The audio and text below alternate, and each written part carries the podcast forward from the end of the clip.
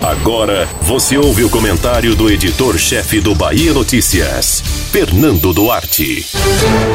Desde o início da pandemia, há uma recorrência na informação de que o Supremo Tribunal Federal autorizou a saída de presos para evitar a contaminação em massa pelo novo coronavírus nas penitenciárias.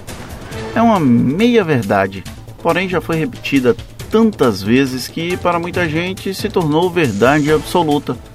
Esse é um dos argumentos, inclusive, para os ataques aos ministros do STF. Porém, é engraçada a dicotomia do cidadão médio a partir dessa situação. Enquanto o preso é pobre, é um absurdo que ele volte às ruas.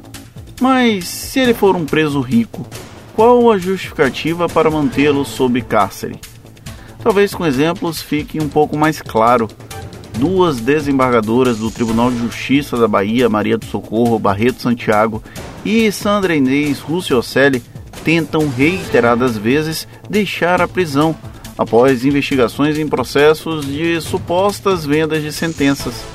O argumento é que o risco de contaminação pela Covid-19 é uma razão forte o suficiente para que ambas deixem o sistema penitenciário, ainda que as condições de cárcere de ambas sejam bem diferentes da massa que superlota as prisões.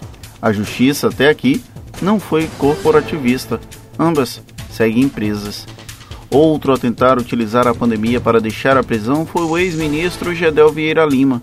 Um parecer da Procuradoria-Geral da República até concordou com a progressão de regime, desde que o MDBista baiano pague a multa estipulada pela Justiça e devolva alguns milhões de reais como reparação. Em tentativas pregressas, Gedel não logrou êxito e segue na prisão.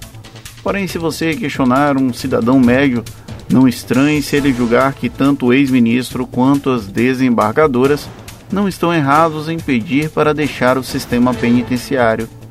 Agora, faça a mesma pergunta citando uma pessoa com menor poder aquisitivo e que talvez esteja nas mesmas condições, ou com prisões provisórias ou possibilidade de progressão de regime. Para esses desconhecidos, o melhor é mantê-los isolados da sociedade. Afinal, melhor que morram na cadeia do que retornem ao convívio social. Somos todos muito hipócritas, mas jamais vamos admitir isso. Para a sorte da nação, a régua da justiça até tem conseguido ser justa.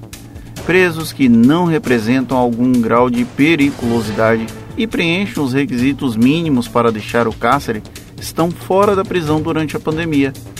Claro que existem erros, alguns grotescos, mas não quer dizer que não haja certa justiça na justiça.